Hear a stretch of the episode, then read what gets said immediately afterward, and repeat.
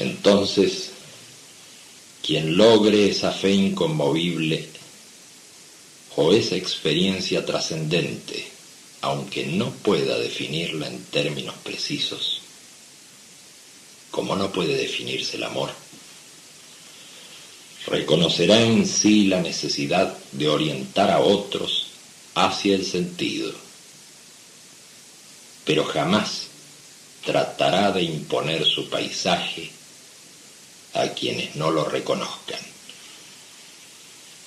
Y así, coherentemente con lo enunciado antes, declaro ante ustedes mi inconmovible fe y mi certeza de experiencia respecto a que la muerte no detiene el futuro,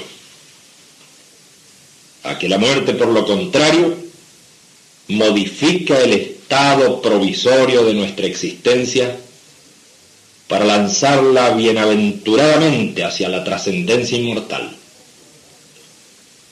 Y no impongo mi certeza ni mi fe inconmovible y convivo con aquellos que se encuentran en estados diferentes respecto del sentido.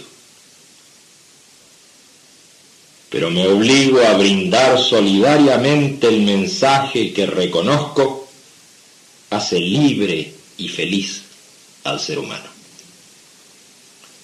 Por ningún motivo eludo mi responsabilidad de expresar estas verdades, aunque tales fueran discutibles por quienes sufren la provisoriedad de la vida y temen el absurdo de la muerte.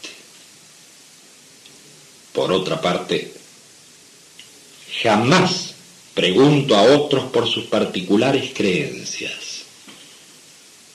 Y en todo caso, aunque defino con claridad mi posición respecto a este punto, proclamo para todo ser humano la libertad de creer o no creer en Dios y la libertad de creer o no creer en la inmortalidad.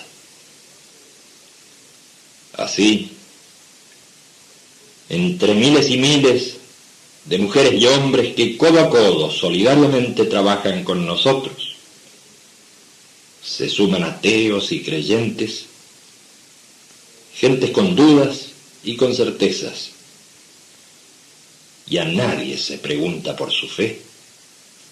Y todo se da como orientación para que sigan por sí mismos la vía que mejor aclare el sentido de sus vidas.